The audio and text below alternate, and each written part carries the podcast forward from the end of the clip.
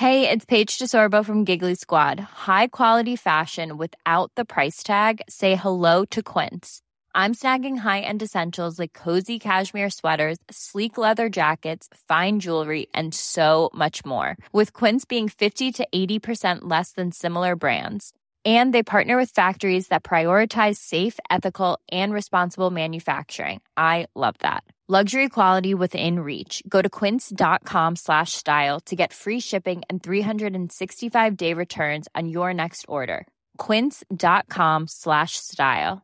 Hey, it's Ryan Reynolds, and I'm here with Keith, co-star of my upcoming film, If, only in theaters May 17th. Do you want to tell people the big news?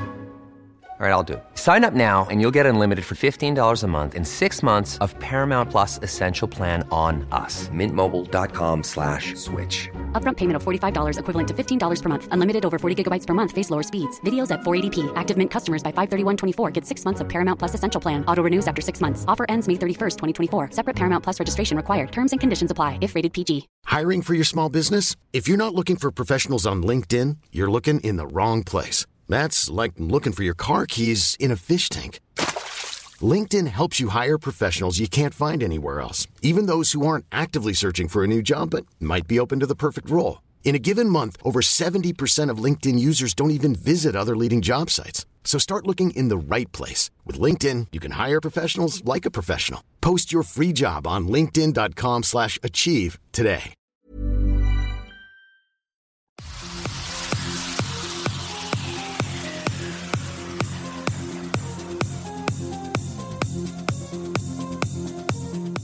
Alors, donc ton prénom c'est Sha- Shaira, pardon, que je ça, c'est Shaira. que je ne l'écorche pas. Alors enchanté Shaira. Donc on- Enchantée, Cyril. je t'ai proposé en fait un débat euh, à propos du voile parce que tu es une personne bah, déjà d'une qui le porte et de deux qui j'imagine le défend. Et, euh, et moi je suis quelqu'un qui euh, qui suis euh, bien que respectueux des femmes voilées. parce que moi, je dissocie le, les femmes du voilement. Je ne suis pas d'accord avec le voilement. Ceci dit, les femmes Mhm. voilées ne sont pas mes ennemis. Et, euh, et je n'encourage aucune violence, euh, quelle qu'elle soit, qu'elle soit physique ou euh, qu'elle soit euh, au niveau des paroles. Euh, donc voilà, les, les choses sont posées, mais j'avais envie de débattre avec toi et de, de faire connaître tes arguments sur autre chose qu'un BFM TV en 15 minutes. Voilà, qu'on ait un peu le temps de se parler, qu'on ait le temps de développer des idées. Et, euh, et bon, du coup, tu as gentiment accepté, donc je te laisse te présenter, s'il te plaît. D'accord, alors euh, je m'appelle Shaira, j'ai 41 ans et euh, je porte le voile depuis l'âge de 23 ans. C'est un cheminement spirituel. Euh, j'ai toujours été pratiquante depuis, on va dire, peut-être j'ai commencé à jeûner, j'avais 9 ans, j'ai commencé à prier, j'avais 12 ans. Et après, j'ai commencé vraiment à m'intéresser profondément à l'islam, les explications, les détails, à beaucoup lire. Et je, pour moi, j'ai lu dans le Coran que Dieu nous avait demandé de porter le voile. Donc, euh, moi, j'ai suivi ce commandement. euh, je suis la seule à le porter chez moi. D'accord. Est-ce que tu, euh, est-ce que tu as des, euh, des exemples de ce que tu as lu, par exemple? Ça peut être intéressant euh, de savoir quelle littérature t'a amené, à part le Coran, j'ai bien entendu, mais quelle littérature t'a amené à penser que justement le voile est une obligation ou voire une recommandation en islam, puisque tu n'as prononcé aucun des deux, je ne sais, pas, je sais pas comment tu le vois du coup. Juste le Coran. Juste le Coran, tout. uniquement. Juste le verset du Coran. Et puis, euh, bon, après, c'est vrai qu'il y a des savants qui le disent. Mais moi, que en tu fait, réponds à- Va- Vas-y, pardon, je t'ai coupé, excuse-moi. Enfin, moi, c'est vraiment la, la parole de, de, de, de Dieu, quoi, qui est dans le Coran. Euh, c'est dans la sourate 24. Euh, euh, non, sourate. euh, Si, ouais, c'est ça. 24, Si, c'est ça, 24. Sourate Nour, que j'ai vu le verset et pour moi, c'était clair.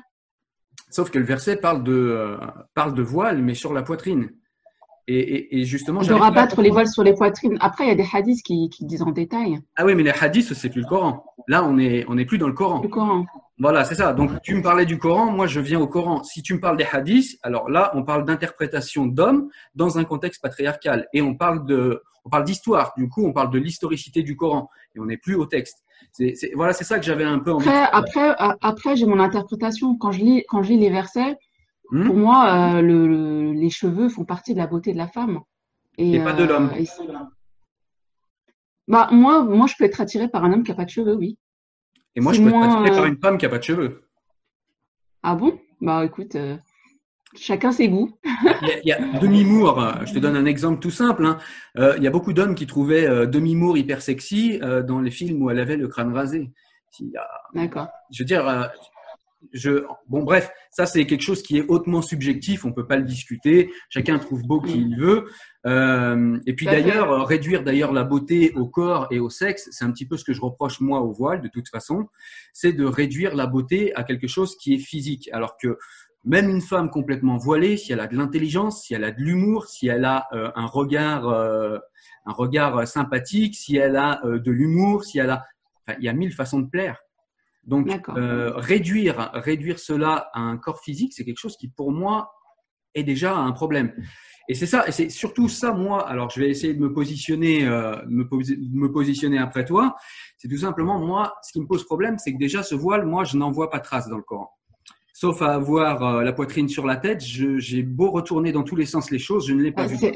C'est rabattre la- le voile sur la poitrine, donc rabattre. Eh oui, À mais la l'époque, les femmes, elles le à à à l'époque, les femmes, peut-être, je pense qu'elles le portaient au-dessus, là. elles- Oui, mais tu penses, mais Ah. historiquement, c'est pas le cas. C'est ça le problème, c'est qu'historiquement, c'est pas le cas. Et historiquement, les femmes, justement, étaient plutôt dans des pays chauds, extrêmement euh, peu vêtus, et on leur demandait effectivement de se voiler. Et en plus, c'était pas pour tout le monde, puisque les, les esclaves n'avaient pas à se voiler. C'était simplement les femmes qui étaient euh, de la haute classe, des dignitaires. Euh, Mhm. C'était tout simplement pour ne pas se faire ennuyer euh, par, euh, par euh, ce qu'on appelait à l'époque les vulgaires, c'est-à-dire les gens non éduqués, etc. En tout cas, c'est ce que nous dit, c'est ce que nous disent les, euh, les historiens. Euh, après, euh, moi, j'étais pas là-bas sur place, mais en tout cas, quand on revient au texte, eh ben, c'est vrai que dans le texte, on le trouve pas. Alors, on le trouve abondamment, effectivement, dans les sahirs, on le trouve abondamment dans la littérature euh, de ceux des, des, des divers commentateurs du Coran, des divers commentateurs de, de la Sunna du prophète, parce que, mais, mais ça s'explique au niveau historique, parce que ce sont des gens qui étaient eux dans un contexte ultra patriarcal et qui l'ont interprété comme tel. D'ailleurs, euh, des interprétations féminines existent, elles sont hyper rares, elles commencent à émerger. Euh, justement, battent en brèche ce genre de choses. Qu'est-ce que tu réponds, toi, à cela, par exemple? Et Quel genre d'interprétation? Asma Laurent par exemple, je ne sais pas si tu l'as lu, elle, euh, elle a décidé avec plusieurs femmes de se réapproprier les textes et d'en avoir, euh, d'en avoir une, euh, une interprétation féminine parce que ça manque cruellement. Il n'y a Et pas d'interprétation féminine du Coran. Et elle dit quoi sur le voile? Ce qu'elle dit précisément, je ne veux pas parler à sa place, je ne veux pas forcément euh, faire parler les gens comme des ventriloques parce que d'une, je risque de me tromper et, et de leur faire dire des choses qu'ils ne disent pas. Je ne veux pas le mettre dans sa bouche, mais en tout cas, pour sûr, ce qui est vrai et factuel, c'est qu'elle a décidé de retirer le voile. Et, cela, euh, elle le contestait il y a quelques années. Et elle a, décidé de se réapproprier les textes. Donc c'est quelqu'un qui a quand même une chaire en islam au Maroc. Donc c'est pas euh, pas euh, Marie-Louise du 9-4 qui décide de, de regarder le Coran. C'est quand même quelqu'un qui, qui a une assise intellectuelle, qui a aussi, comment dire, une, une assise culturelle et qui a, qui a eu tout un background culturel qui lui a été transmis. Et elle a décidé de reprendre tout ça et de le regarder avec des yeux féminins, sans intercesseur et sans intermédiaire, comme c'est censé être le cas Mhm. en islam. Et du coup, euh, ben voilà, c'est, en fait, c'est ça que j'ai- du mal à comprendre, c'est que ce Coran, on en fait quelque chose, ce Coran, pardon, ce voile, on en fait quelque chose qui, euh, qui, qui frustre la société française. Et j'expliquerai plus tard pourquoi ça frustre la société française plus que Ouais, d'autres sociétés. comprends pas, ouais. Ouais, c'était une de tes questions. Et ben, je me propose de t'y répondre après. Et c'est pas que le racisme. Il y a du racisme. Je vais pas le nier. Il y en a. C'est sans problème. Mais il n'y a pas que ça. Il y a aussi de véritables féministes. Mais du coup, moi, quand je vais au texte, et ben, du coup, ce Coran, mis à part dans l'interprétation d'hommes, et ben, je ne le trouve pas. Alors, voilà, on n'est pas d'accord sur, sur l'interprétation de la, de la, de la, de la sourate, du verset. Euh, je pense pas qu'on pourra se, qu'on pourra se, se rétablir là-dessus, se, se mettre d'accord. avoir- Oui, après, c'est ton avis. Hein. C'est ton avis. hein. Voilà. Mais du coup, on reste sur deux avis différents. Et toi, pour l'étayer, ton avis, du coup, est-ce que tu as d'autres choses que tu pourrais nous. euh, Je veux dire, tu me disais que tu lisais beaucoup. Est-ce que tu as lu d'autres choses que le Coran qui...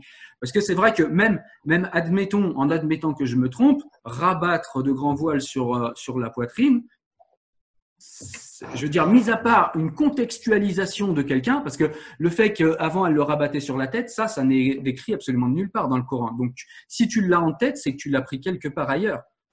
Dans dans d'autres quand, je, littératures. quand, je, quand, je lis le, quand je lis le verset, je ne le comprends pas juste rebattre la, po- sur la poitrine, en fait. Même si c'est l'arabe, c'est ce qui est dit. C'est ce qui est dit, mais je ne le comprends pas juste comme ça, en fait. Et pour quelle raison, du coup? Parce que enfin, je pense que c'est pas suffisant. Juste rabattre un voile sur la poitrine, ça veut tout rien dire en fait. Et je oui, pense que ça. si, euh, a une façon de, si, euh, si les femmes le portaient de telle manière jusqu'à maintenant, c'est qu'il y a une raison. Alors moi, pour Il y a une connaître, histoire derrière.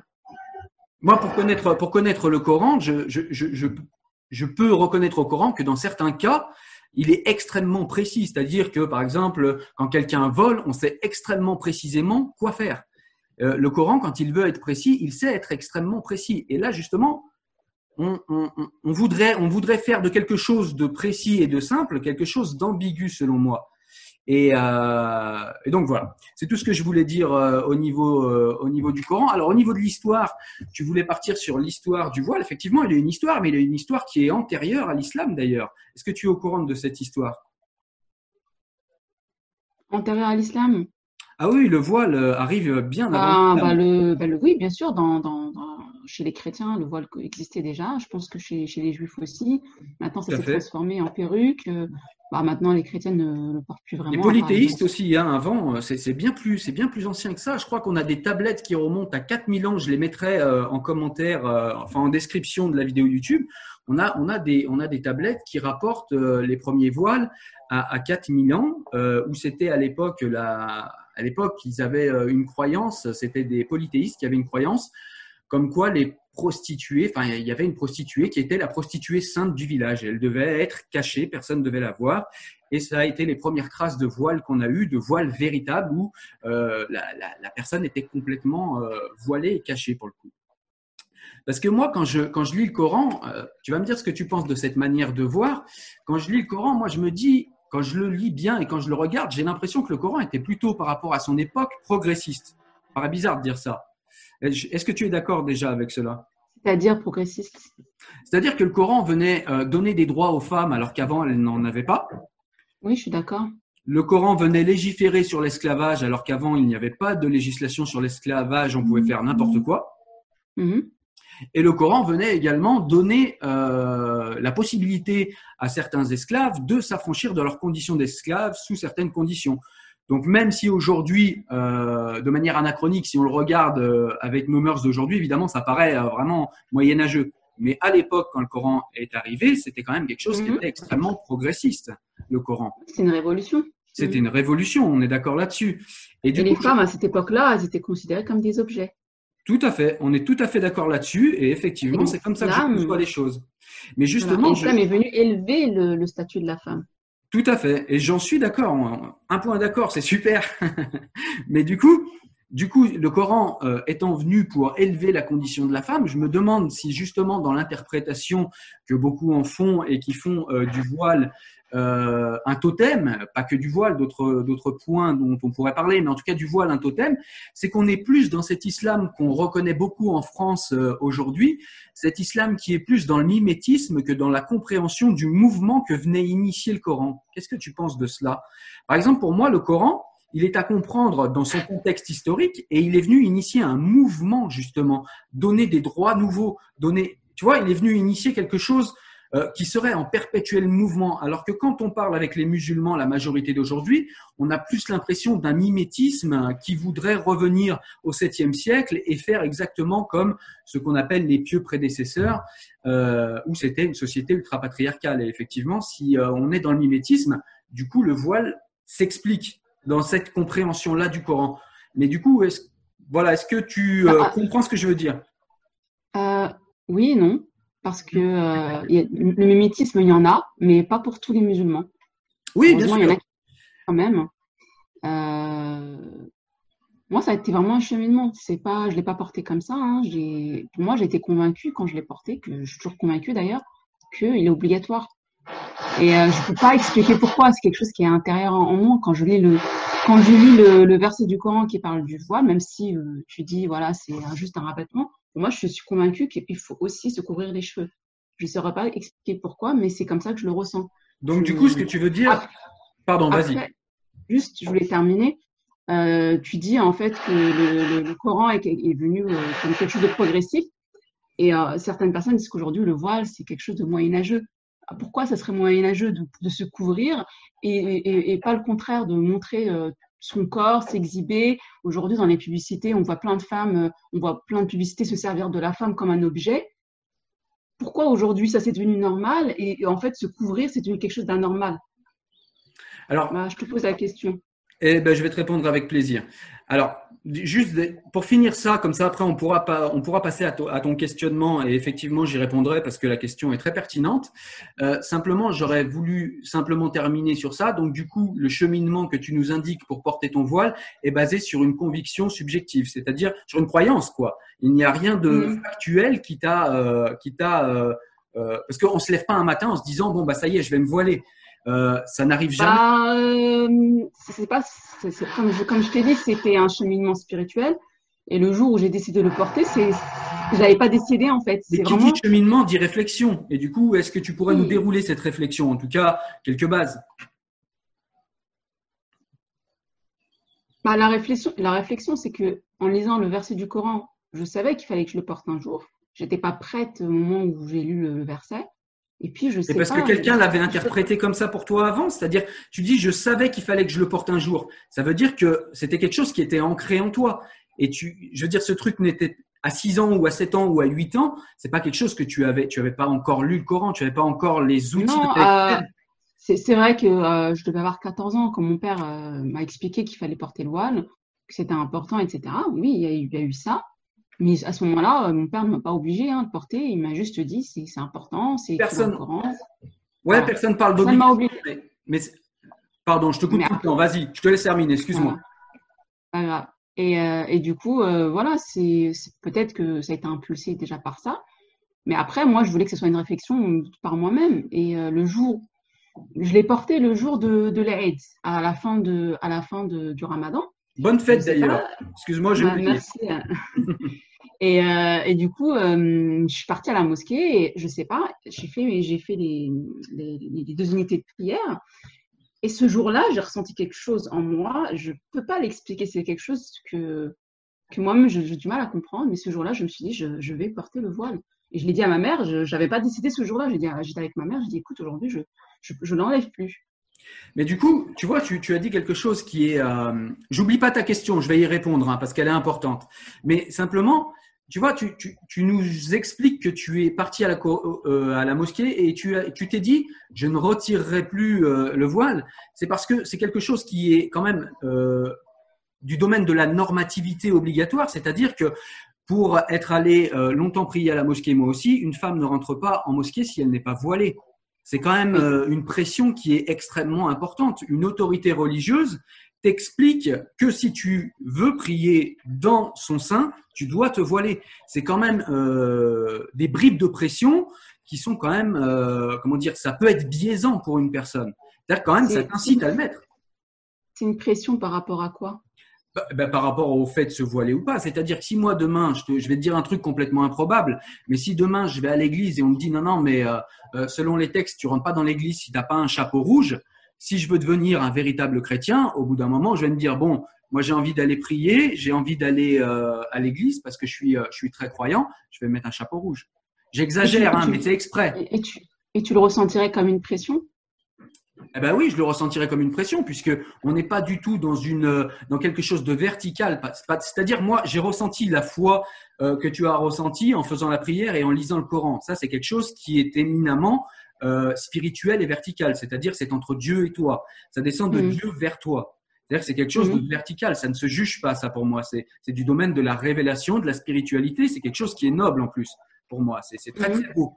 Mais quand ta foi est, plutôt euh, dirigée de manière vers, euh, horizontale, pardon, et quand je dis horizontale, c'est-à-dire que ce sont des hommes qui t'imposent quelque chose pour ta foi. Pas des hommes, c'est pas des hommes qui m'imposent.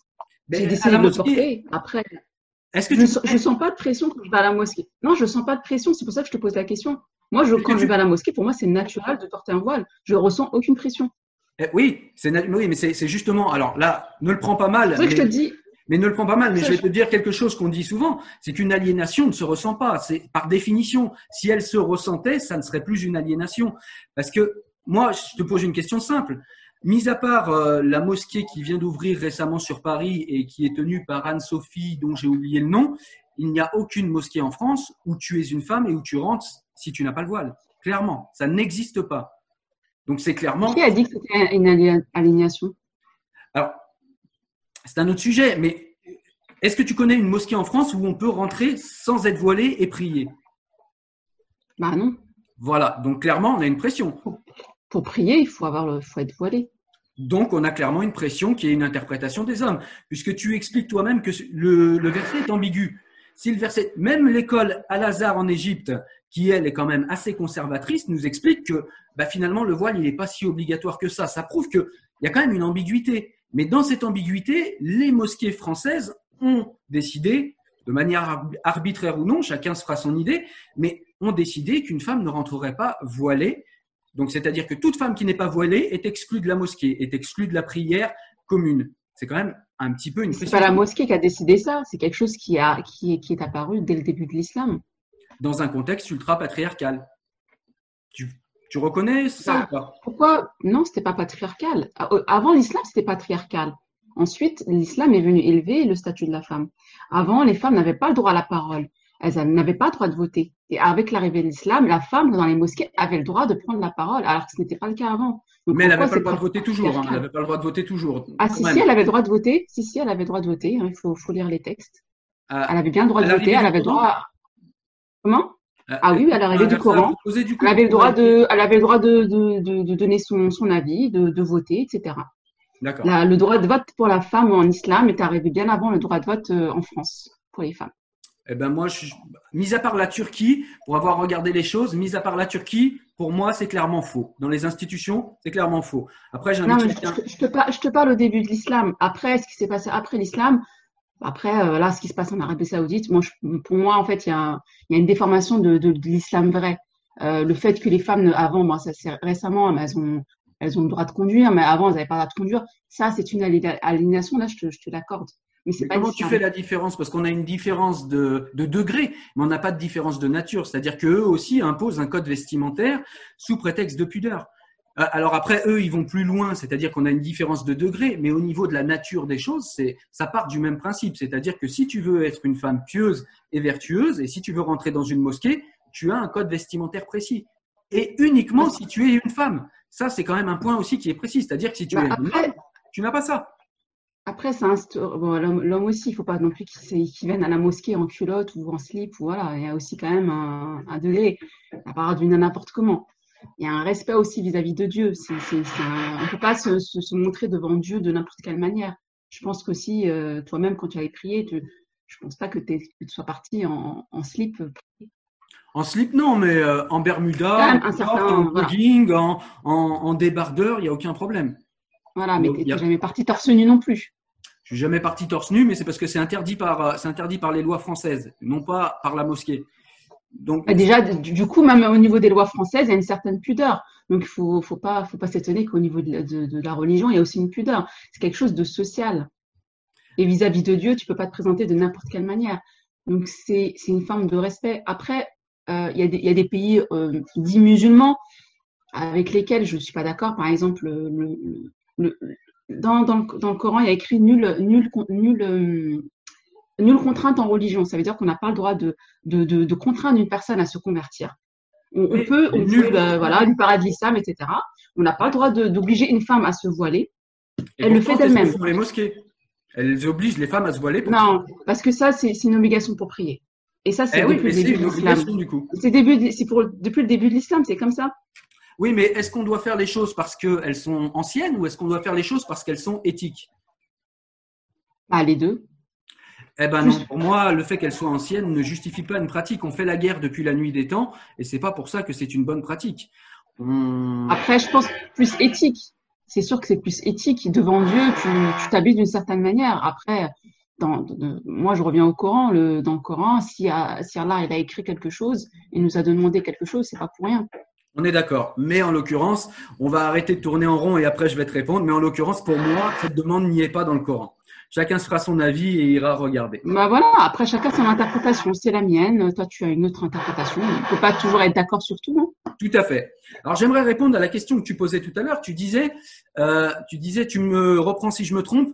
Tu disais pourquoi est-ce que ce serait moyenâgeux de porter euh, un voile et pourquoi est-ce que euh, toutes ces femmes qu'on qu'on met nues dans des publicités, etc., ou de manière extrêmement dévêtue ou dans des poses suggestives, pardon, euh, ça ne serait pas moyenâgeux. Alors, moi, ça tombe bien parce que j'ai fait, j'ai fait plusieurs textes euh, que euh, je mettrai en description également, où je fais un parallèle entre les deux. C'est-à-dire que pour moi, euh, dans les deux cas, on a affaire à du sexisme de haut niveau. Parce que dans les deux cas, de toute façon, la femme est réduite à son sexe. Sauf que dans un cas, il faut le cacher, et dans l'autre cas, il faut le dévoiler pour attirer l'homme qui serait par définition un prédateur. C'est-à-dire qu'en gros, on a deux patriarcats, un patriarcat occidental et un patriarcat oriental, qui dans la forme sont différents, mais qui dans le fond font exactement le même constat. C'est-à-dire que le corps de la femme ne peut être réduit qu'à sa symbolique sexuelle. Sauf que dans un cas, on décide de le cacher et de le soustraire au regard de l'autre, et dans un cas, on décide de s'en servir de manière euh, commerciale et de manière, on connaît le grand amour des Occidentaux pour le commerce. C'est quoi le pire? Oui, mais je suis tout à fait prêt à le reconnaître avec toi. Mais simplement, ça, c'est pas ce qu'on trouve dans la rue. On peut pas, on peut pas comparer euh, ce qu'on trouve euh, à la télé, même si c'est dégradant, ou ce qu'on trouve dans certains clips, franchement dégueux pour le coup, euh, et ce qui se passe dans la rue tous les jours. Et, une normativité qui voudrait s'imposer à la société. C'est-à-dire qu'en gros, moi, quand je regarde une femme nue pour, Danone Bifidus actif, je trouve ça débile. Mais euh, quand je vais sortir de chez moi, je ne vais pas voir des femmes à poil avec un yaourt devant le nombril. Ça ne déclenche pas une normativité. C'est tout simplement mm. que euh, le marketeur part du constat, du même constat en fait que le patriarcat euh, oriental, c'est-à-dire que l'homme est par nature et par définition un prédateur pour la femme, et que du coup, si on lui met une femme nue, bah, il aura plus envie de regarder le yaourt. Voilà. Donc en fait, ce sont en fait les mêmes prérequis qui, dans les deux cas, sont pour moi euh, les mêmes, c'est-à-dire que le corps de la femme est réduit à son sexe. Sauf que, encore une fois, je le répète, euh, dans le patriarcat oriental, on se dit que, eh bien, il faut le cacher, soustraire ce corps. donc, on enlève la symbolique euh, du corps de la femme, c'est-à-dire qu'on lui ravit sa symbolique. C'est-à-dire que, pour moi, le corps de la femme est à elle, mais elle n'a pas le droit d'en choisir la symbolique. La symbolique en est réduite à son aspect sexuel et sexué. Et c'est exactement pareil pour les Occidentaux, ils font la même chose, sauf que eux, dans la publicité, comme je le répète, eh bien, eux, ils, euh, pensent également que l'homme est un prédateur, mais eux, ils s'en servent euh, pour euh, des profits pécuniers. Qu'est-ce que tu penses de cette réponse? Bah, En fait, je me dis, pourquoi en fait on parle toujours des hommes quand on parle du voile? Parce moi, je ne le porte pas parce qu'un homme m'a demandé de le porter et je le porte parce que Dieu m'a demandé de le demander, de, le porter. Du coup, euh, si Dieu avait dit qu'on ne porterait pas de voile, je ne porterais pas de voile, mais j'ai pas fait ça par rapport aux hommes. Mais je pense que Dieu, quand, il nous demande quelque chose, c'est pour la bonne, pour une bonne chose. Comme par exemple le porc. Si on mange pas de porc, c'est qu'il y a une raison. Je sais qu'il y a plein de parasites dedans. Il va y avoir du mauvais les parasites dans tout mange de viande. Et moi, je suis végétarien pour te dire. Hein. Quand, on, quand j'étais gamin, on me disait seuls les porcs se mangent entre eux. Moi, aujourd'hui, j'ai été plus loin. Je dis seuls les animaux se mangent entre eux. D'accord, mais euh, le parasite, il y en a plus quand même dans le porc. Enfin, ils mangent n'importe quoi. Donc, à une époque où on n'avait pas de frigo, effectivement, c'est plus le cas quand on a des frigos. Ouais, je sais pas. En tous les cas, je pense qu'il y a une raison. D'accord. Il y a une raison pour toute chose. Et eh ben ça, c'est respectable. Mais du coup, euh, tu voilà, tu as la réponse de pourquoi, en fait, selon, euh, selon moi, il est plus moyenâgeux de porter le voile que euh, l'histoire du pot de yaourt. C'est tout simplement que le voile s'impose, en tout cas tente de s'imposer comme une normativité sociale, ce qui n'est pas le cas, moins le cas, ça l'est. C'est vrai, c'est pas vrai de dire que c'est pas le cas, c'est moins le cas pour ces histoires de femmes nues pour le pot de yaourt, puisqu'il est interdit en France de se promener nu, rappelons-le, euh, dehors, alors qu'il n'est pas interdit de porter le voile. et heureusement. Tu dis que, ça s'impose comme quelque chose de normatif? C'est-à-dire que, c'est-à-dire qu'à partir du moment où on t'empêche de rentrer dans un lieu religieux où devrait se développer ta spiritualité et, où on t'impose une manière de t'habiller et qu'en plus cette manière de s'habiller ne s'impose qu'aux femmes, on est dans quelque chose qui essaye de normer un comportement. C'est-à-dire qu'on essaye de te faire comprendre que si tu n'es pas voilé, tu n'es pas apte à prier, ton corps est une honte. On instille déjà ça. Mais ça, mais ça c'est pas les hommes qui ont, qui ont ordonné ça, c'est Dieu. Mais c'est pourtant. Il y a des, règles dans l'islam. Il y a, pourtant des règles. Est-ce que tu connais une femme imam qui empêche une femme voilée de rentrer? Est-ce que tu connais une femme imam déjà? Non. On est d'accord. Parce que euh, je pense qu'une femme, une femme imam, c'est un peu étrange. Et pour quelle raison Tiens, c'est un bon sujet. Pour quelle raison ça te paraît étrange? Bah, Une femme qui est devant, euh, déjà, ça veut dire qu'elle peut avoir des, des hommes derrière. Et alors? Moi, personnellement, je ne voudrais pas qu'un homme prie derrière moi. Et pour quelle raison? Bah, Parce qu'il peut avoir des idées euh, malsaines. C'est-à-dire que tu parles du, tu pars du présupposé que l'homme est forcément un prédateur, incapable de maîtriser ses. Non, pas forcément. J'ai dit il peut avoir. J'ai pas dit il va avoir. Il peut avoir. Et moi, je serais pas tranquille. Et Parce que euh, là, c'est comme ça. C'est naturel. On, on, se baisse et la première chose qu'on voit, bah voilà, c'est c'est une femme de dos euh, avec euh, tous ses atours. Et ça n'est pas le cas pour un homme? Bah déjà, non. C'est-à-dire qu'une femme ne, peut pas trouver le, derrière d'un homme, pardonne-moi si je suis un peu choquant, mais joli à regarder et susciter une envie. Hey, it's Ryan Reynolds and I'm here with Keith, co-star of my upcoming film If, only in theaters May 17th. Do you want to tell people the big news? All right, I'll do it. Sign up now and you'll get unlimited for $15 a month in six months of Paramount Plus Essential Plan on us. Mintmobile.com slash switch. Upfront payment of $45 equivalent to $15 per month. Unlimited over 40 gigabytes per month. Face lower speeds. Videos at 480p. Active Mint customers by 531.24 get six months of Paramount Plus Essential Plan. Auto renews after six months. Offer ends May 31st, 2024. Separate Paramount Plus registration required. Terms and conditions apply if rated PG. Ever catch yourself eating the same flavorless dinner three days in a row? Dreaming of something better? Well, HelloFresh is your guilt-free dream come true, baby. It's me, Kiki Palmer. Let's wake up those taste buds with hot, juicy pecan-crusted chicken or garlic butter shrimp scampi. Mm. Hello Fresh. Stop dreaming of all the delicious possibilities and dig in at HelloFresh.com. Let's get this dinner party started.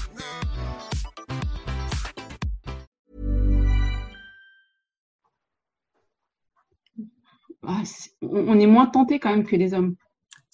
Est-ce que c'est pas alors c'est vrai, c'est souvent dans les faits vrai, mais est-ce que c'est pas plutôt euh, plutôt Moi personnellement, je, ça m'est rare, enfin ça m'est rarement arrivé. C'est pas c'est pas le truc que je regarde moi chez un homme. Je suis marié depuis le regard, le sourire, euh, voilà, des choses comme ça.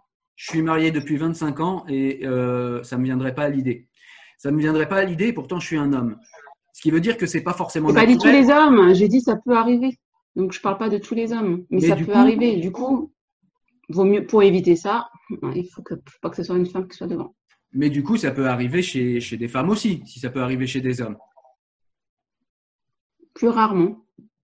D'accord. Et donc c'est euh, l'argument qui sert à exclure la femme de toute euh, de toute possibilité de conduire la prière, du coup, et de décider du coup. Ah, ça, non, mais ça c'est mon avis. Après, je pense que qu'au début de l'islam, il y a eu des règles qui, euh, qui se sont mises en place et que s'il y, a eu, s'il y a eu toujours des hommes, c'est qu'il y a une raison. Ouais, c'est ça. Mais le problème, c'est que euh, il y, a, y, a, des personnes qui se disent, bah écoute, on a toujours fait comme ça, il y a une raison. Et puis il y a, y a, des gens qui se disent, ouais, on aimerait bien quand même l'étudier cette raison pour être sûr qu'on ne fait pas n'importe quoi. Et en l'occurrence, c'est ce que c'est ce que j'essaye de faire de manière extrêmement euh, euh, comment dire, extrêmement bienveillante. Hein. Euh, je cherche pas forcément. Ouais, tu as raison. Mais, mais, je me dis, je me dis, moi, euh, je peux pas, je peux pas me satisfaire de je fais comme les autres. C'est-à-dire, par exemple, je suis devenu végétarien sur un sujet qui n'a rien à voir. Je suis devenu végétarien. Je me suis pas dit, ouais, depuis la nuit des temps, euh, on mange des animaux. Si on continue à manger des animaux avec 10 milliards d'êtres humains euh, au rythme où on les mange, on va euh, mhm. tuer notre planète d'ici quelques années. C'est un fait. Je, suis d'accord qu'au niveau, enfin, si on parle de la viande, euh, on mange beaucoup de viande de nos jours et que c'est pas ça. On n'est pas censé manger autant de viande. C'est ça. Et donc du coup, ça, permet d'interroger et de se dire, bah, c'est pas parce qu'on a toujours fait quelque chose, comme on a toujours fait la guerre, qu'il faut continuer de le faire. Il faut l'interroger avec les nouvelles, euh, avec les nouvelles sciences qu'on a, les sciences que soient les sciences sociales, ce que réclament beaucoup de, de musulmans réformistes d'ailleurs, euh, un petit peu comme Rachid Benzine, mais d'autres avant lui, euh, Mohamed Harkoun ou, ou d'autres comme ça, ou, ou Monsieur Talbi également, hein, qui, est, qui, est, décédé, réclamait ça. Et, et on ne comprend pas pourquoi c'est un problème en islam. Enfin, là, je, je, pars un peu, je digresse un petit peu, je pars sur un autre sujet. Mais voilà, en tout cas, pour moi, on ne peut pas faire quelque chose juste parce que ça a toujours été comme ça. Il faut interroger euh, l'éthique de ce quelque chose. Et moi, dans le voile, euh, comme ça, ça va permettre une transition vers, euh, vers ce sujet euh, qui t'intéressait, à savoir pourquoi ce voile cause tant de problèmes en France et peut-être moins ailleurs. c'est que pour moi, le Mhm. voile est quelque chose d'éminemment sexiste. Pourquoi? Bah, Parce qu'il s'impose qu'aux femmes. Et, euh, et pourquoi il s'imposerait qu'aux femmes? Je vois pas un homme se voiler, hein, ça serait bizarre. Mais, euh, oui, mais à part le fait que euh, parce que euh, à part le fait que c'est parce qu'on l'a jamais vu et que ça ne s'est jamais fait, pourquoi Je veux dire factuellement, concrètement, ou même dans les textes, au secours, à, l'aide des textes, qu'est-ce qu'on peut trouver dans les textes qui nous disent que, eh bien, la femme doit cacher ses atours et se voiler? On a par exemple dans les textes euh, quelque chose qui nous dit que, eh bien, les hommes doivent aussi baisser le regard, et on insiste beaucoup moins là-dessus que sur le voile, par exemple. Et là, on part, on part clairement du Coran, c'est-à-dire qu'on ne parle pas d'interprétation euh, Mhm. de Sahir, Muslim et Boukhari, euh, c'est-à-dire des hommes qui ont commenté une tradition. On part vraiment des textes et, euh, et, et c'est pour ça que pour moi, c'est éminemment sexiste. Parce que ça s'impose qu'aux femmes et je ne comprends pas pourquoi ça s'impose qu'aux femmes, puisque bah déjà, ce que, tout ce qu'on dit depuis tout à l'heure dans le cadre de l'homosexualité deviendrait faux. Donc ça veut dire que euh, euh, un homosexuel refoulé, comme on le sait, ça existe beaucoup chez les hommes, qui se trouverait euh, derrière son imam en mosquée, pourrait avoir des pensées bizarres. Et donc ça veut dire que, eh bien, le fait de ne pas mettre une femme devant ne protège en rien de ce genre de travers.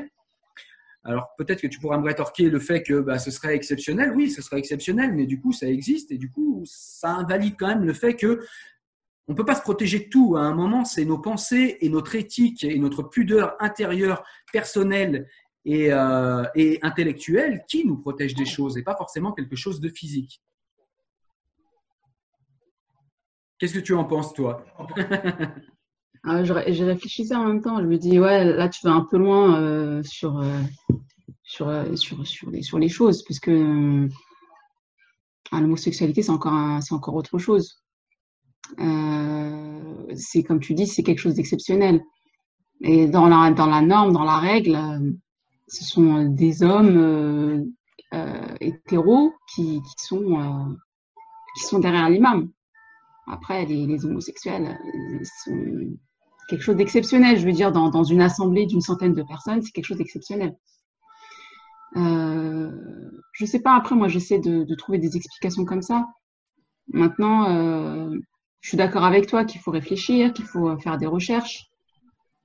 Moi, ça me paraissait tellement, enfin, ça me paraît toujours quelque chose d'évident sur euh, que un imam, c'est un homme, que, que la femme, euh, euh, par rapport au commande- commandement de Dieu, doit se voiler, et pas par rapport à l'homme. Et comme je t'ai dit, euh, dans ma famille, je suis la seule avec ma mère à porter alors qu'on est, on est six filles. Donc euh, voilà, chacun, chacun sa façon de voir les choses, chacun son cheminement. Mais un homme n'a pas le droit d'imposer à une femme porter le voile. Parce que c'est pas un ordre d'un homme, c'est l'ordre de Dieu. Et après, tu vas me dire, oui, mais dans les mosquées, il l'impose. Parce que Dieu l'a demandé. On ne prie pas, en fait, sans, euh, avoir un voile sur la tête. Mais Dieu, Dieu, comme on le dit, Dieu et le Coran euh, ne parlent pas. Les hommes le font parler. Mais Dieu ne parle pas directement depuis le Coran. C'est-à-dire que c'est un livre qui, s'il est fermé, ne parle à personne. Pour que ce livre parle, il faut l'ouvrir. Il faut qu'il passe par l'intellect de quelqu'un qui va répéter à quelqu'un, etc. Et dans les premiers temps de l'islam, cela s'est fait par l'intermédiaire d'hommes. On a une littérature ultra. Et des femmes aussi. Non, non, il y a aussi des femmes. C'est juste que euh, bah, Est-ce que ça, tu peux nous ça a été des livres? Est-ce que tu peux nous renvoyer Comment? vers des livres du coup? J'en connais pas, mais j'aimerais bien en, en lire. Et euh, je sais qu'il y a eu euh, J'en ai cherché, j'en ai pas beaucoup, beaucoup- il y a eu beaucoup, beaucoup de femmes euh, qui, euh, qui ont rapporté des hadiths et euh, qui ont disparu. Mais euh, là, là, je te l'accorde, il y a eu un non, il y a eu un patriarcat euh, euh, masculin, c'est sûr, euh, parce qu'en en fait, quand le prophète est décédé, bah, les hommes sont revenus un peu à quelque chose de, de- qui existait avant. Donc, ça n'a rien à voir avec l'islam, mais plutôt aux hommes. Et du coup, euh, il y a beaucoup, beaucoup de femmes savantes. Il y en a eu des milliers. Euh, et je sais pas. Je sais Mais pas comment on le sait ça- euh, Comment tu l'as appris toi qu'il y avait euh, toutes ces femmes savantes? Parce que moi, quand je regarde dans la, dans, la, dans la littérature islamique, je ne trouve pas ces femmes. À part Rabia, la sainte Rabia, à part ses écrits à elle, je je Moi, vois je y a suis des cours. hein. Je suis des cours. je- j'ai déjà lu ça quelque part. Euh, Il y, a, il y a eu des milliers de, de, de, de, de compagnons, de, on va dire, ouais, des, on dit des sahaba, les compagnons, il y a aussi des sahabat. compagnonnes, si on peut dire ça, et qui ont rapporté énormément, énormément de hadiths. Et après, là, je te l'accorde, c'est les hommes qui ont fait disparaître. C'est les hommes qui ont empêché la propagation. Alors là, je te l'accorde à 100%. Et ça ne veut pas dire qu'il n'y en avait pas. Voilà, c'est ça. on est d'accord là-dessus. Ben, on va peut-être, euh, on va peut-être arrêter sur ce sujet-là, sur ce point d'accord. Euh, j'aurais voulu aborder avec toi un sujet aussi euh, que tu as soulevé toi, et donc du coup aller dans ton sens, c'est-à-dire pourquoi est-ce que la France est plus crispée sur ce voile que par exemple les démocraties anglo-saxonnes? On le voit souvent. on voit qu'aux États-Unis, par exemple, ou en Angleterre, on voit que ça pose beaucoup moins de problèmes le voile. En France, ça pose un problème particulier. Je pense que c'est par rapport à l'histoire de la France et de la religion. Alors ça peut être en partie vrai. Moi, je vais pas, euh, de toute façon, je vais pas euh, dire ici que je détiens la vérité euh, de cela. Hein. Tu as des éléments aussi, mais je vais simplement te donner une explication qui me vient de, pour le coup, qui me, qui me vient d'une étude en fait du féminisme français. la France a quand même été, c'est moins le cas aujourd'hui et je m'en félicite pas, mais la France a été quand même un des phares du féminisme mondial. Et euh, la France a été surtout le phare du féminisme universaliste. Et le féminisme universaliste part du principe que ce qui est bon pour une femme est bon pour toutes les femmes. C'est-à-dire que, eh bien, des féminismes euh, à la carte, c'est-à-dire en gros, euh, l'excision, c'est bien pour ces, euh, c'est bien pour ces petits noirs qui sont exotiques et qui sont bien dans leur sauvagerie eh bien, ce n'est pas bon pour nous les blancs. Le féminisme français est venu en fait abolir cette vision-là, cette vision raciste-là, ce que j'appelle moi le racisme de gauche. C'est-à-dire que c'est une vision où on se dit, ah c'est bien bon pour eux, tu sais un petit peu comme euh, se disent certains Anglais, où euh, ah ils sont dans leur quartier, qui portent leur voile tant qu'ils se marient pas avec notre avec notre fils ou avec notre fille, c'est mhm. bien bon pour eux et ça va bien entre eux. En France, on a plus une vision universaliste des choses, c'est-à-dire que le, ce qui est bon pour ma fille à moi, euh, qui a priori euh, serait plus blanche que toi, ce qui n'est pas forcément vrai puisqu'elle est portugaise et très bronzée, mais bon, bref, c'est un détail. Mais je veux dire, euh, ce qui serait vrai pour elle, ce qui serait bon pour elle, pour un Français, ça va être bon pour n'importe qui. Je veux dire, on peut en discuter ensemble, on peut le voter ensemble, c'est les bases de la démocratie, mais une fois qu'on a décidé, ce qui est bon pour une personne est bon pour tout le monde. On n'a pas des droits qui sont différentiels selon la couleur ou la religion de la personne. D'accord, donc le féminisme veut imposer euh, son point de vue à tout le monde, du coup. Eh ben, c'est ce que fait la démocratie, c'est-à-dire que les idées démocrates se propagent comme ça. Tu vis dans une démocratie qui est la tyrannie de la majorité, c'est-à-dire que quand la majorité décide, il faut se soumettre à la majorité. Ça s'appelle la démocratie. Bah, Alors avant, il y a des débats. Bah, du coup, c'est pareil en fait. Euh, si moi j'ai envie de me voiler et qu'on me dit non, faut pas que tu te voiles, bah, du coup on m'impose quelque chose que je n'ai pas envie. De la même manière que moi, je, ne vais jamais imposer à une femme de porter son voile. Elle fait ce qu'elle veut, elle peut s'habiller comme elle veut, mais juste qu'elle qu'elle me laisse tranquille en fait. Si, si moi j'ai envie de m'habiller comme ça, le féminisme pour moi, c'est le droit de s'habiller comme on veut. C'est ça le, véritable féminisme. Mais une, personne qui va dire ah non pour moi le féminisme c'est le fait de, s'habiller en mini jupe ou de s'habiller de telle ou telle manière. Alors pour moi c'est pas du féminisme. Du coup là c'est une dictature. C'est une, dictature de, sa façon de s'habiller. Moi je suis voilée mais j'ai ma façon de m'habiller. Je suis très coquette. Bah, tu as très bien peut-être dû voir des photos sur mon profil.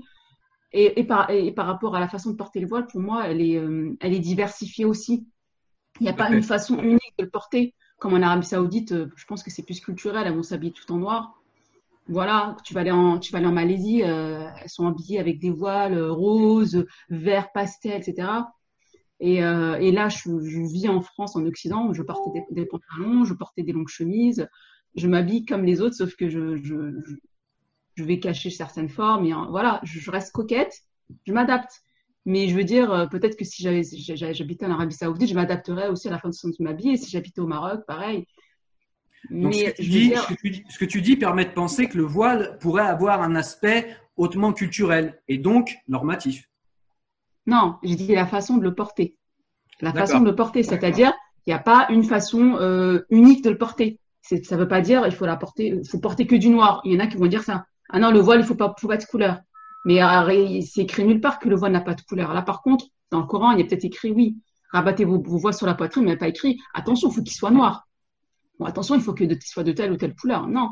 Donc là, là, de ce point de vue-là, on peut s'habiller on veut, voilà, tu vois, moi, des fois, je le porte comme ça. C'est un chapeau, euh, je cache mes cheveux. Des fois, je veux le porter d'une autre manière. En fait, je le porte vraiment à ma sauce, mais a pas un, voile universel. Mais c'est pas culturel. Pour moi, c'est pas culturel. Si c'était culturel, euh, ma mère, quand elle arrive en France, elle le portait de manière culturelle. C'est-à-dire qu'elle portait un foulard et puis euh, elle laissait un peu ses cheveux, puis des fois, elle l'enlevait.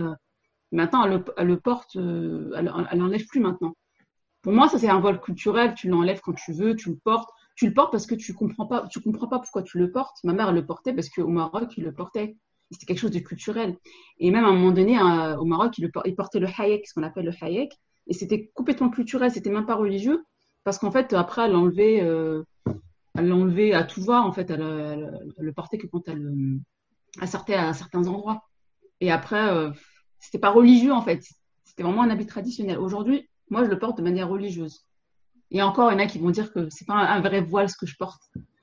c'est ça. Donc, on a quand même des personnes qui essayent d'installer une normativité. Oui, ça, je suis d'accord. Oui, oui. On m'a même déjà dit que le voile, c'est pas un voile. Mais qui a dit que c'était pas un voile? Voilà. Là-dessus, je suis Ça, par contre, je supportais pas. Là, ça, je supporte pas qu'on me dise euh, ton voile, c'est pas un voile. Oui, je te disais que euh, qu'en fait, euh, euh des personnes qui veulent installer, installer une normativité au niveau du voile et qui te disent voilà, ton voile, c'est pas ce qui est correct, c'est pas comme ça qu'on doit porter. Et du coup, là, je suis, je suis pas d'accord. Je, je, déjà, j'ai décidé de le porter, moi, le voile, et en plus, on m'impose la manière dont, je dois le porter. Euh, là, je suis pas d'accord. Donc, euh, oui, c'est sûr qu'il y, a des, il y a des gens qui veulent imposer une certaine vision. Dieu l'accepte. Euh, c'est Dieu qui pourra l'accepter, pas les hommes. Moi, je m'en fiche des hommes. Voilà, ce sera la conclusion. Ben, j'ai juste, euh, j'ai juste un petit point à traiter avec toi, si tu le veux bien, si tu as encore quelques minutes à m'accorder, et puis après, ouais, on va continuer. Le, simplement pour finir avec ça, c'est que cette histoire de liberté, euh, de liberté de porter le voile, je trouve que c'est important ce que tu dis, parce que tu dis, pour moi, la liberté, c'est euh, la liberté de porter le voile et la liberté de ne pas le porter. Seulement, justement, ça rentre en conflit direct avec la vision de la liberté en France et ça ne rentre pas en conflit avec la vision de la liberté euh, des États-Unis. Je vais faire vite. Aux États-Unis, tu nais, tu es libre.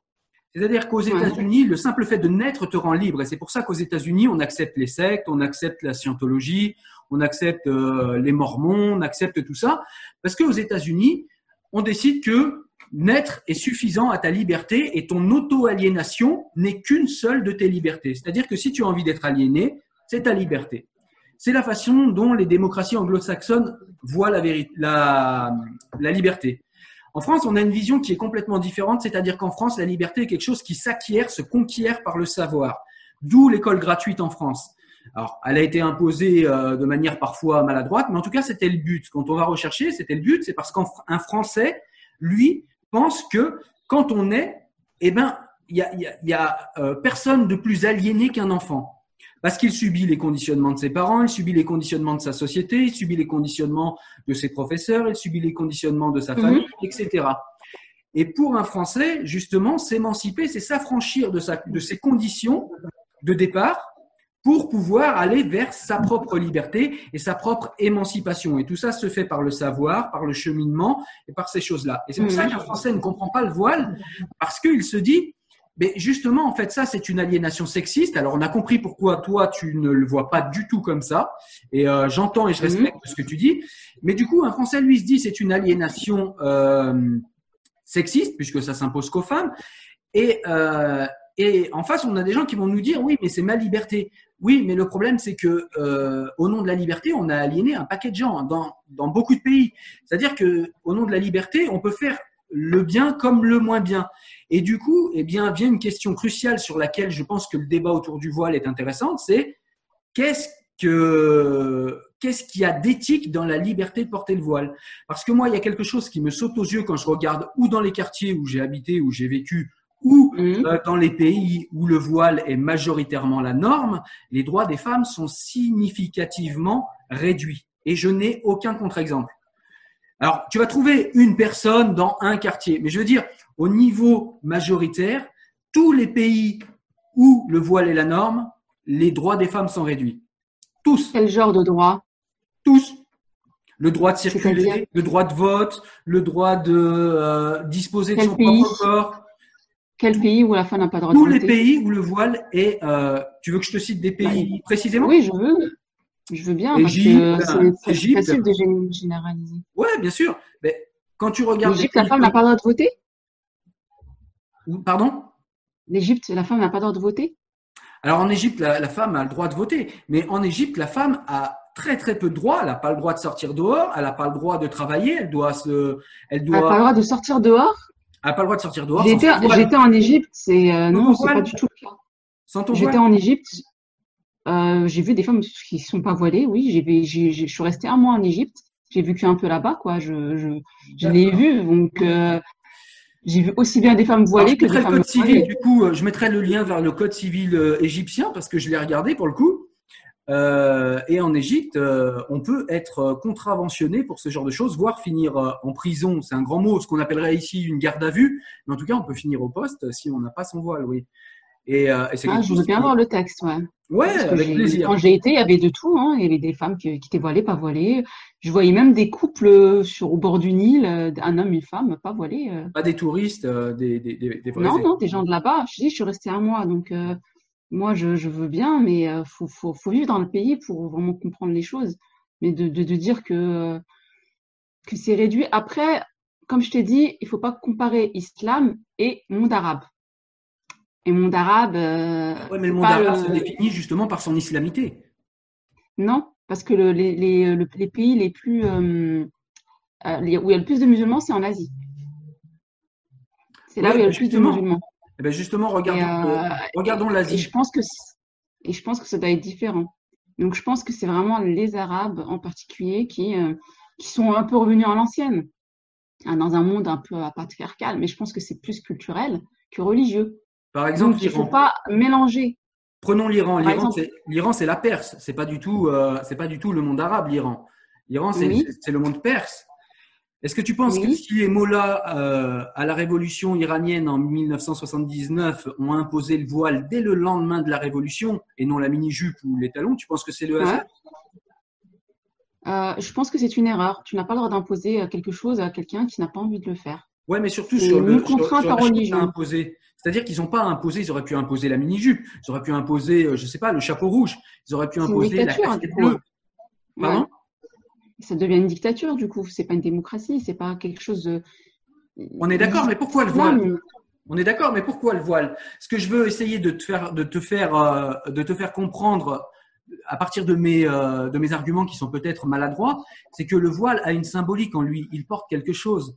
S'ils ont imposé le voile et pas la casquette verte, pour moi, c'est pas le hasard. Je ne sais pas. Je connais pas l'explication. Je, je sais pas. C'est, mais normalement, en islam, tu n'as pas le droit d'obliger à quelqu'un de faire quoi que ce soit. Je vais te C'est le poser une libre dernière- arbitre, en fait. C'est un peu poser- comme euh, chez les, chez les chrétiens, oui. Je vais te poser une dernière question et puis après tu as raison, on va on, on va se quitter parce que bah, on a fait le tour, je crois. Mais est-ce que par exemple tu es choqué si une petite fille de 3 ans porte une casquette bleue? Bah non. Est-ce que tu es choqué si une petite fille de 3 ans porte un voile complet, un hijab? Bah oui, parce que c'est pas, c'est pas de son âge. On est donc Et d'accord. puis elle a, elle même pas, elle a même pas, elle elle même pas la volonté de le porter. De toute façon, pour- quand tu portes le voile, il faut quand même que tu aies une certaine un certain raisonnement, Mais on est donc d'accord de par cette droit de démonstration- raisonner. On est donc d'accord de par cette démonstration que le voile porte en lui quelque chose de symboliquement euh, attaché au corps de la femme, puisque la casquette, c'est pareil, elle choisit pas de la porter, pourtant ça te choque pas. Alors que le voile, ça te choquerait. Donc on est bien d'accord qu'il y a une symbolique ça me choquerait, pas- ça me choquerait parce que la petite ne- n'a pas, n'a rien demandé. mais elle a rien demandé dans le cas de la casquette non plus. Oui, mais euh, là, c'est quand même particulier. Le voile, c'est quand même, euh, c'est, son corps qu'on voile en fait, en entier. C'est pas juste la, c'est pas juste la tête. Et voilà, on, on en vient là, et c'est exactement cette symbolique qui Ça n'a rien à voir. Tu peux pas comparer avec une petite, euh, une, une- une petite de trois ans qui sait pas, qui, euh, qui, qui n'a pas choisi en fait. Le voile, c'est un choix. Oui, C'est non, un mais choix de, de, de- d'obéir à Dieu ou pas. Alors que là, en fait, on n'a pas le choix. Même pour la casquette, elle n'a pas le choix. Peut-être, ça se trouve, la petite, elle a même la casquette, elle ne voudra pas de la casquette bleue. Et d'ailleurs, euh, si la petite, elle te dit, ouais, non, je veux pas de casquette bleue, je veux la casquette rose, euh, bah, toi, tu vas faire quoi? Tu vas lui acheter une casquette rose. Tu vas pas lui imposer la bleue. Oui, mais ce que je voulais, ce que je voulais te faire comprendre, et tu l'as, je pense, compris, euh, c'est tout simplement que la symbolique de la casquette n'est pas la symbolique du voile, ce qui veut dire que le voile a une symbolique qui est profond, qui est, qui est sexiste, quoi qu'on en dise, et qui choque sur un enfant. alors que la casquette ne choque pas sur un enfant. Moi, si je vois euh, une petite fille de 3 ans euh, voilée, je vais être choqué. Si, et, et, on en voit en plus, de plus en plus. Mais si je vois une petite fille euh, de 3 ans avec une casquette rouge, vert, bleu, orange, je ne serais pas choqué. Et ah, moi, ça trouve bien qu'il y ait une différence. C'est pas juste un bout de tissu, c'est quelque chose d'autre, c'est un message. Mais moi, je serais pas, je suis, je suis pas choquée parce que c'est sexiste. Je, suis, je, serais choquée parce qu'elle a pas, c'est le, le, voile, c'est un, c'est quelque chose qu'on doit porter quand on, on a on, on, on, raisonne, on a compris le sens. Mais une petite de 3 ans, elle comprend pas c'est quoi le sens du voile. On lui impose quelque chose. La cascade, ça a aucun sens. Mais dans la religion musulmane, le, le, voile a un sens. Et si la petite, on lui impose quelque chose dont elle comprend pas le sens, pour moi, ça me choque. Et le sens, euh, le sens que tu donnes au voile, à ton avis, pourquoi est-ce que euh, justement, pourquoi est-ce que ce voile, euh, toi tu lis dans le Coran le fait qu'on t'impose de porter le voile, et du coup, ce serait pour quelle raison du coup que le Coran euh, imposerait ce, voile, selon toi? Je pense que c'est pour protéger la femme. La protéger de quoi du coup?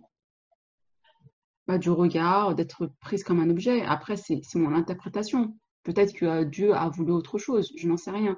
Peut-être qu'à l'époque, euh, la femme était considérée comme un objet et qu'elle était euh, enfin, exhibée, euh, etc. Donc, comme je t'ai dit, c'est un peu le cas encore aujourd'hui dans la publicité. Et moi, je sais que depuis que je le porte, je ne me fais pas harceler dans la rue. En tous les cas. J'ai vu, vu une grosse différence entre avant et après. Après, avant, je ne portais pas non plus des mini-jupes ou des choses comme ça. Je m'habillais d'une manière normale. Normale, c'est-à-dire que je ne montrais pas complètement mon corps. Euh, mais euh, je me faisais quand même euh, interpeller dans la rue. Et moi, je me sentais pas bien d'être interpellée comme ça. Maintenant, c'est plus le cas. Maintenant, je suis tranquille. Et est-ce que justement, ouais, donc du coup, tu le portes pour être tranquille, mais du coup, est-ce qu'éduquer, est-ce qu'éduquer les garçons? Je te donne une. Non, je porte pas parce pour être tranquille. Je le porte avant tout parce que Dieu me l'a demandé. Je te, dis, donne juste une explication, une possible explication. Je te dis juste que la conséquence du fait que j'ai obéi à Dieu, ça, a été cette conséquence-là.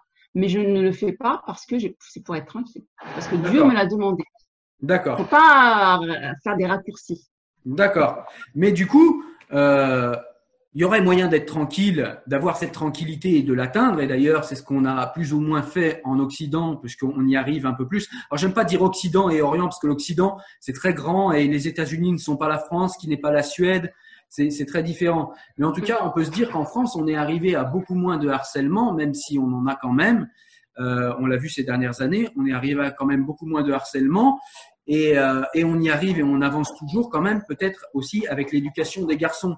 C'est quelque chose qui est totalement absent oui, bien sûr. Euh, du cadre réflexif. C'est-à-dire que pour moi, c'est aussi aux garçons, et pourtant, c'est pas absent du Coran, parce que le Coran, en demandant de baisser les yeux aux croyants, eh ben, initie toujours pareil. Moi, le Coran, je le vois comme quelque chose de progressiste, c'est-à-dire qu'il explique que, bah, écoutez, euh, il faudrait peut-être aussi que les garçons apprennent à euh, maîtriser leurs pensées, leurs passions et à arrêter de se comporter comme des prédateurs. Et peut-être que ça enlèverait un petit peu de pression sur les femmes.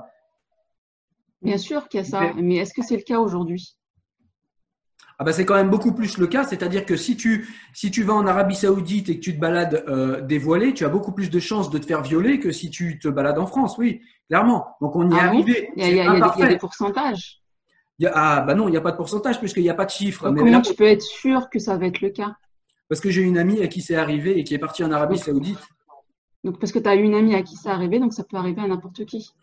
Tu veux, tu veux, tu et une étude, il y en a pour en, fait, pour l'Égypte. Il y en a pour l'Égypte. Il n'y a pas de problème. L'Égypte, 99,4% des femmes en Égypte, je mettrai le lien en description, 99,4% des femmes en Égypte disent avoir été victimes d'agressions sexuelles.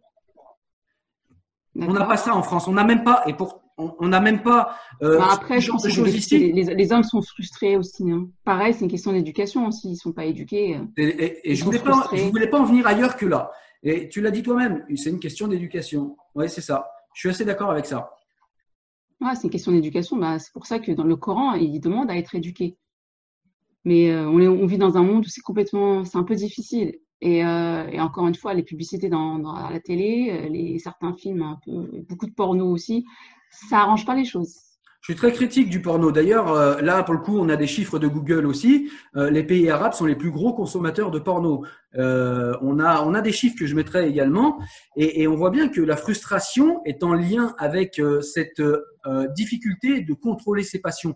Puisque quand on, alors là, pour le coup, c'est Spinoza qui explique ça, quand on contrit des passions au lieu de les maîtriser, quand on, les, quand on est dans la contrainte, ben, il suffit que tu sois un peu fatigué, il suffit que, je sais pas, la, la, la pression soit trop forte, tu vas céder à ta passion. Et, et contraindre une passion, c'est jamais une bonne chose. Et bon, après ça, c'est un autre sujet. On, on sort. Ouais, c'est un autre sujet. Ouais. Sinon, on va repartir dans un nouveau truc. C'est ça. Est-ce que tu as des. Euh, J'ai l'habitude de demander aux personnes avec qui je débat, est-ce que tu as des livres, des lectures, des choses que tu souhaiterais proposer à, à ceux qui vont nous regarder ou peut-être, je sais pas, n'importe quoi, des films, des, euh, quelque chose qui te paraît en lien avec ce dont on vient de parler et qui, euh, et qui pourrait nourrir la réflexion de, des personnes qui vont nous, euh, nous écouter. Ah, disons que ça fait très très longtemps que j'ai pas lu de, j'ai pas lu de, de, livres religieux. Là, en ce moment, je lis plutôt des, des livres de développement personnel. Ça peut être intéressant.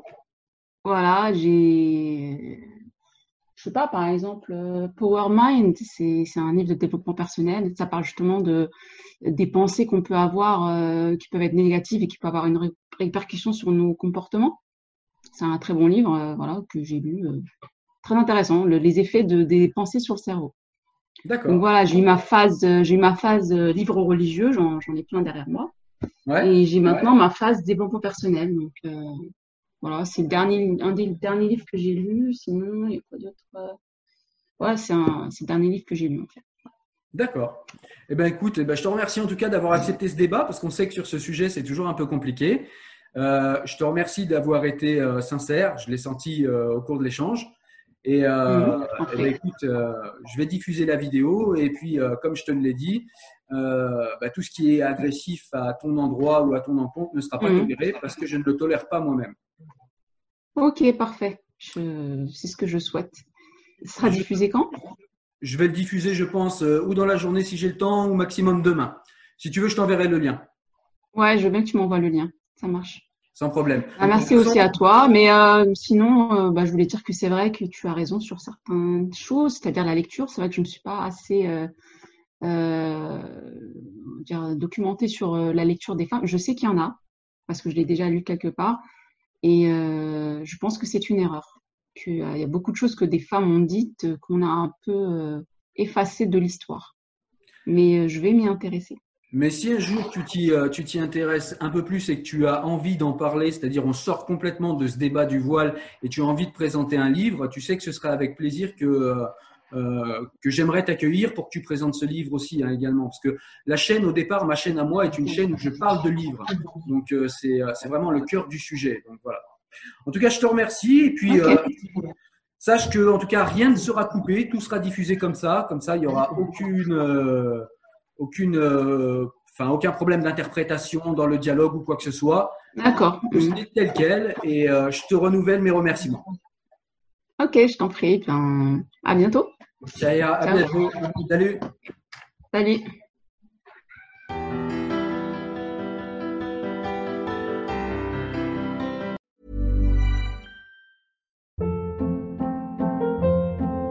Hold up. What was that? Boring. No flavor. That was as bad as those leftovers you ate all week. Kiki Palmer here, and it's time to say hello to something fresh and guilt-free. Hello Fresh. Jazz up dinner with pecan-crusted chicken or garlic butter shrimp scampi. Now that's music to my mouth. Hello Fresh. Let's get this dinner party started. Discover all the delicious possibilities at hellofresh.com.